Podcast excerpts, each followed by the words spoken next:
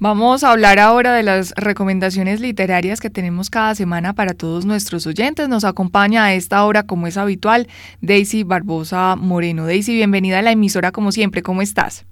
Muy bien, muchas gracias. Daisy, cuéntenos entonces cuál es la recomendación para esta semana. Bueno, esta semana tenemos un clásico de la literatura. Es un escritor argentino y yo creo que todos lo hemos oído mencionar y él es Jorge, José, Jorge Luis Borges. Ah, pues yo creo que hace parte como de los obligados, ¿cierto? De esos que al menos uno debe tener en la cabecita un poquito algunas referencias sobre este escritor. Sí, es uno de los escritores más conocidos, pero digamos que hay una contradicción porque así uno lo haya mencionar mucho, eh, creo que son pocos los que le han dado la oportunidad de leerlo.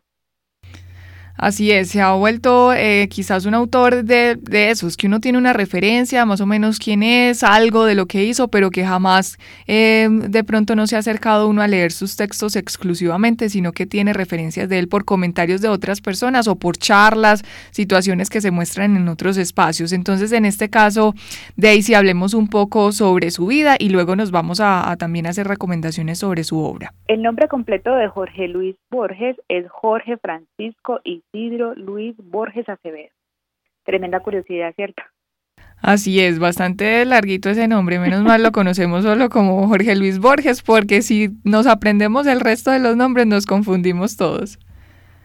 Sí, digamos que ese escritor argentino eh, se vuelve muy famoso por toda la poesía que ha escrito, pero también escribió algunos cuentos y algunos ensayos. Yo recuerdo, Daisy, en estos días, em, no sé por qué saldría información sobre él que a pesar de su reconocimiento no, no recibió el Premio Nobel de Literatura. Los críticos han hablado mucho de este tema. Eh, digamos que Jorge Luis se presentó más de 30 años consecutivos para ganarse el Nobel de Literatura y nunca obtuvo ese premio. Y todos los críticos están de acuerdo en decir que Jorge Luis es uno de los autores que merecía ese premio. Inclusive hay un comentario por ahí que dice que, que al no ganarse el premio Borges es una muestra de que los jurados del premio no saben leer. Bueno, ahí está una, una posición bastante fuerte, además que genera discusión, conflicto. Yo me imagino que no es una posición eh, que, que, pase por alto, ¿cierto? Sino que genera precisamente la reflexión entre las personas que conocen de literatura y que saben un poco sobre las características de las personas que finalmente entregan este premio. Sí, además porque es uno de los autores que digamos que alcanza la cumbre literariamente porque a partir de lo que va escribiendo y con la experiencia de la escritura, digamos que logra textos perfectos, textos que uno lee y dice, hay una hay una escritura pulida, una escritura perfecta, hay un gran logro de la composición del lenguaje, entonces sí siente uno como el sinsabor de no tener el logro de literatura. Daisy, a pesar de no haber recibido este reconocimiento, de ya haber pasado unos cuantos años desde eh, su producción literaria en sí y ya de su fallecimiento, ¿por qué se sigue recordando a Jorge Luis Borges y además con tanto, con tanta eh, también le dan mucho valor a cada uno de sus textos? No es un escritor como que, ay, sí, pues eh, podrías leerlo, sino que cuando se habla de él es como en, en mayúsculas todo su nombre. ¿Por qué? Jorge Luis es muy mencionado, digamos, como tú dices, en, mayúsculas, porque ha sido un escritor que en vida ha sido considerado un gran clásico de la literatura de la literatura. Él nace el 24 de agosto de 1999 y muere en julio del 86. Y toda su obra todavía es una obra leída, comentada, criticada. Inclusive hay muchos libros que han sido editados y publicados después de su muerte, porque su esposa quedó entonces con todas las con toda la obra y con toda la potestad para seguir publicando. Digamos que lo que le hace tan famoso y tan fuerte y que lo que lo hace llamar el escritor argentino más reconocido es esa pulcritud a la hora de escribir es esa posibilidad de encontrar nuevos mundos, nuevos personajes, eh, de leer un escritor que, que toma temas que no son tan cotidianos en, en otros escritores y digamos que, eh, que Jorge Luis logra entonces eh, escribir cuentos perfectos, como el libro del que vamos a hablar más adelante. Daisy, usted nos mencionaba que empezó o que alcanzó la cumbre literaria un poco tarde. ¿Cómo empezó precisamente sus escritos? Si se tiene eh, un poco de la historia de ese proceso de él como escritor y el momento en que ya llega a reconocerse no solo en su país, sino también en el ámbito internacional. Bueno, en lo que uno alcanza a leer de Jorge Luis, él siempre fue un erudito argentino, digamos que como muchos empezó publicando sus textos a partir de periódicos y de revistas literarias y ya después se hicieron algunos libros eh, de, a partir de unas editoriales desde Argentina para publicar sus obras completas. Eh, Jorge Luis no, digamos que no tuvo otros oficios, además de ser eh, escribir literatura y tener un papel muy político muy fuerte, no solamente desde lo que escribía, sino también cómo se movía en su país. Eh, fue un también maestro, pero digamos que su, su vida giró en torno a escribir cuentos, eh, poesía y ensayos. No conozco ninguna novela de Jorge Luis Borges, sino que ha sido muy reconocido sobre todo por su obra poética. Entonces, este es un escritor, digamos que dedicado, que alcanza a ser reconocido en vida como un gran clásico de la literatura, eso no pasa generalmente con los escritores, y digamos que ese nombre, que sea un gran clásico, lo pone entonces también eh, en la boca de muchos críticos y de muchos otros escritores que lo tienen como referente y como modelo. Daisy, usted nos mencionaba que es reconocido básicamente por su poesía, pero hay otros géneros a los que dedicó eh, parte de su escritura. En este caso, el texto que usted nos va a recomendar en este día, eh, ¿a qué género pertenece? Bueno, es una compilación de cuentos. El libro se llama eh, La memoria de Shakespeare. es un libro que ha tenido muchas ediciones, que ha sido muy traducido y que se nombra por algunos críticos como el libro donde se recogen los cuatro mejores cuentos de Borges y digamos que son los cuatro cuentos que logran eh, resumir como su carrera artística. Entonces, para muchos eh, críticos es como si no has leído a Borges, es la posibilidad de iniciar una lectura y empezar desde lo alto. Es decir, a ti cuando no eres un, lector de Borges, si empiezas por este libro, de una te vas a atrapar porque es una escritura perfecta. Y para los que ya lo han leído, es la posibilidad de ver en este libro, que contiene cuatro cuentos, eh, la perfección de su escritura. Hay el universo de la escritura de Borges en este libro que se llama Las Memorias de Shakespeare. La memoria de Shakespeare entonces que les contamos está disponible en la biblioteca de la Universidad de Antioquia ya que abrió sus puertas, entonces ahí está precisamente para que lo puedan consultar. Daisy, ¿este texto es, es muy conocido o realmente son pocas las personas que tienen conciencia de este texto de Jorge Luis Borges? Los textos de Borges, al ser de Jorge Luis Borges, digamos que hay cierto reconocimiento, pero ese es uno de los libros menos conocidos del escritor y lo que, lo que hicieron acá, porque inclusive dedicado después, es recoger cuatro cuentos que fueron publicados a través de la carrera de Borges. Y estos cuatro cuentos digamos que tienen cierto misticismo en los temas que los encierran. Y además de eso hay un Borges hablando de sí mismo. Entonces eso también lo hace muy interesante. Entonces los cuatro cuentos que componen esta obra son 25 de agosto de 1983, Tigres Azules, La Rosa de Paracelso y Las Memorias de Shakespeare, que es como se titula el libro y es el último cuento, pues como de esta publicación.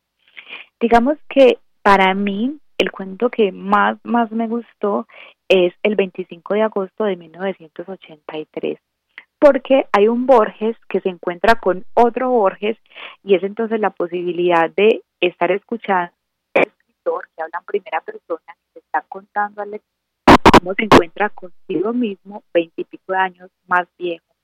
Entonces hay un juego ahí en el lenguaje, hay un espejo en toda porque se habla el, Borges joven y se habla el Borges que ya se va a morir, inclusive está en su último día porque se va a suicidar. Y este Borges joven, incrédulo, habla con él, viejo y empieza a contarle todo lo que va a pasar en su vida. Entonces es una asunto logra eh, como ponerse en ese, en ese papel, a mí me pasó como digo, ay Dios, ¿qué será de mí donde yo me encuentre con una Daisy que me está contando todo lo que voy a vivir y que además voy a ver cómo voy a morirme? Entonces, para mí es un tema impactante. Eh, él logra escribir con palabras muy sencillas y muy pocas palabras este espejo en la literatura, verse a sí mismo, hablarse a sí mismo, y digamos que es un cuento que, que decir, me lo tengo que terminar de leer en esta sentada porque quiero saber qué pasa. Y esa angustia de personaje principal, cómo vive en esa casa, cómo mira a ese otro, a ese otro yo, eh, te llega, te llega como lector y logra esa parte y uno siente el susto y la angustia que está sintiendo entonces el personaje que hace de Borges joven. Bueno, suena muy interesante esa descripción que usted nos hace específicamente de ese cuento de los cuatro que compone el libro La memoria de Shakespeare. Usted nos habló entonces sobre 25 de agosto de 1983. Ese es el texto entonces, eh, uno de los que compone esta compilación, podríamos mencionarlo así, este libro compuesto por cuatro cuentos. ¿Es muy extenso, Daisy, este libro? No, es un libro corto eh, los cuentos también son cortos, son por ahí de 20, 17 páginas, le pongo yo. Eh, es que yo lo leo digital, entonces no sé, no, no he visto el libro real, pero los cuentos son cortos, es fácil de leer. Yo creo que en dos, tres horas uno alcanza a leerse el libro. Y lo importante es que es de esos libros que uno coge y que no quiere soltar. Por lo menos yo que leo por la noche, los libros que no cojo y no me quiero dormir, porque quiero terminar siempre la historia. Y digamos que este cuento, que es el que finaliza y que lleva el nombre, eh, tiene el título, el libro completo, Las Memorias de Shakespeare, es un texto muy bonito porque también es eh, la posibilidad de Borges hablar de sí mismo y de hablar de ese amor y esa admiración que tiene a otros artistas, en este caso de Shakespeare, y entonces lo que hace es ponerse eh, o sea, uno sabe que está hablando Jorge Luis Borges, pero entonces pone otro nombre, pone otra piel y empieza a contar cómo en un bar se encuentra con otro y ese otro le entrega las memorias de Borges. Es entregarle las memorias de Borges, es irse convirtiendo poco a poco en este gran artista que es reconocido a nivel mundial. Entonces es lo mismo que pasa como con el primer cuento, es tienen como la posibilidad de uno ponerse en ese lugar. ¿Cómo será si yo tuviera la posibilidad de poner, de tener las memorias y de vivir y de escuchar y de empezar a ver todo lo que vivió el personaje que yo admiro? Y eso es lo que tiene como, ese es la, el común de estos textos, es que el lector siente como si fuera el que está contando y se pone en el papel de lo que le están contando es muy teso sentir eso y es tan teso eh, al uno ver que ese lenguaje es tan sencillo, eh, que está tan bien compuesto, pero digamos que, que no es muy poético, sino que es más bien eh, como de lo cotidiano y que Borges entonces te logra trasladar y, a, y hacerte la pregunta, bueno, ¿y si ese fuera yo? ¿Y si me pagara a mí?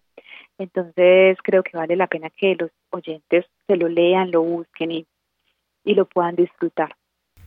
Bueno, y si bien usted ya nos eh, aclaraba de cierta manera que todos los textos de Jorge Luis Borges pues tienen un reconocimiento, este es de los menos conocidos, pero ¿cuál sería el texto que, uno mencionaría y que de, de cierta manera de una estarían relacionando con este escritor argentino?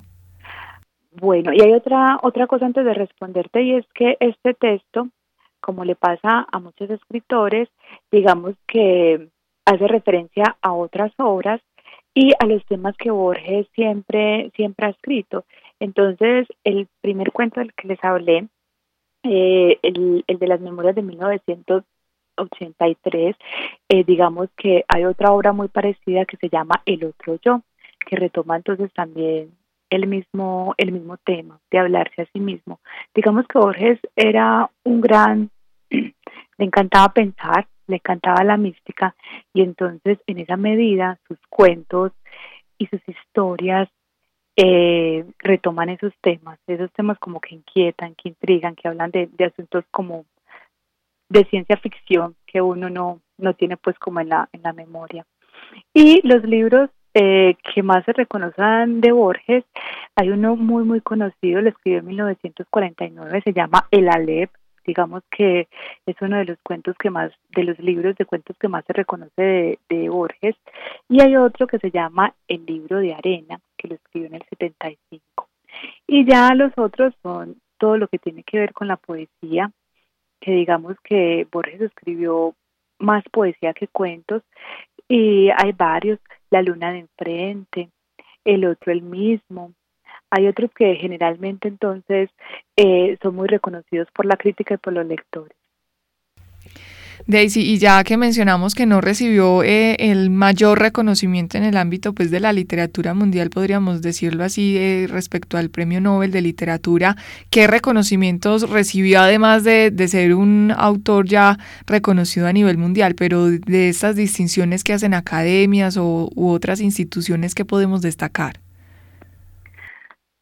Bueno, eh, Borges recibió varios premios a nivel nacional, digamos que en Argentina su obra fue muy reconocida y no tengo mucha referencia de los otros premios. Realmente cuando uno lo busca, lo que yo alcancé a leer, eh, hay mucho, hay mucha referencia a no haberse ganado ese premio Nobel de la literatura y por qué no se lo ganó. Pero entonces, eh, digamos que algunos del Miguel de Cervantes Saavedra, eh, no, no sé más. Yo sé que tuve reconocimientos a nivel nacional y el Miguel de Cervantes Saavedra, se lo ganó en 1980, que es como uno de los más mencionados. Y yo creo que ahí va a quedar siempre la deuda de, del Premio Nobel de Literatura. Todo eso, eh, de cierta manera, crea sombra sobre los posibles reconocimientos que haya recibido en su momento Jorge Luis Borges, esa deuda que, que se tuvo con el Premio Nobel, ¿cierto? Sí, ese es como el sinsabor que nos deja la academia y eh, lo que le debemos a Borges. Bueno, esa es la recomendación de este día. Jorge Luis Borges con este texto, esta compilación de cuatro cuentos, La memoria de Shakespeare, así se titula este libro. Y este título pues es precisamente el que lleva uno de estos cuentos. Ya abordamos en este día 25 de agosto de 1983 y este que ya nos mencionaba también Daisy, La memoria de Shakespeare. No sé si queda algo más por agregar, Daisy. No, invitarlos entonces a buscar el libro en las bibliotecas, también hay algunos PDFs en internet donde aparece la obra completa y vale la pena entonces iniciar el año con este gran clásico de la literatura. Perfecto, iniciar el año escolar, porque seguramente ya eh, los docentes están con sus estudiantes pensando en qué se van a leer en este año, en esa necesidad de abordar ciertas, eh, ciertos autores, ciertas, ciertos géneros literarios para que los jóvenes se vayan acercando de una manera más didáctica, didáctica y comprometida a la literatura. Daisy, muchísimas gracias como siempre por acompañarnos. Con mucho gusto.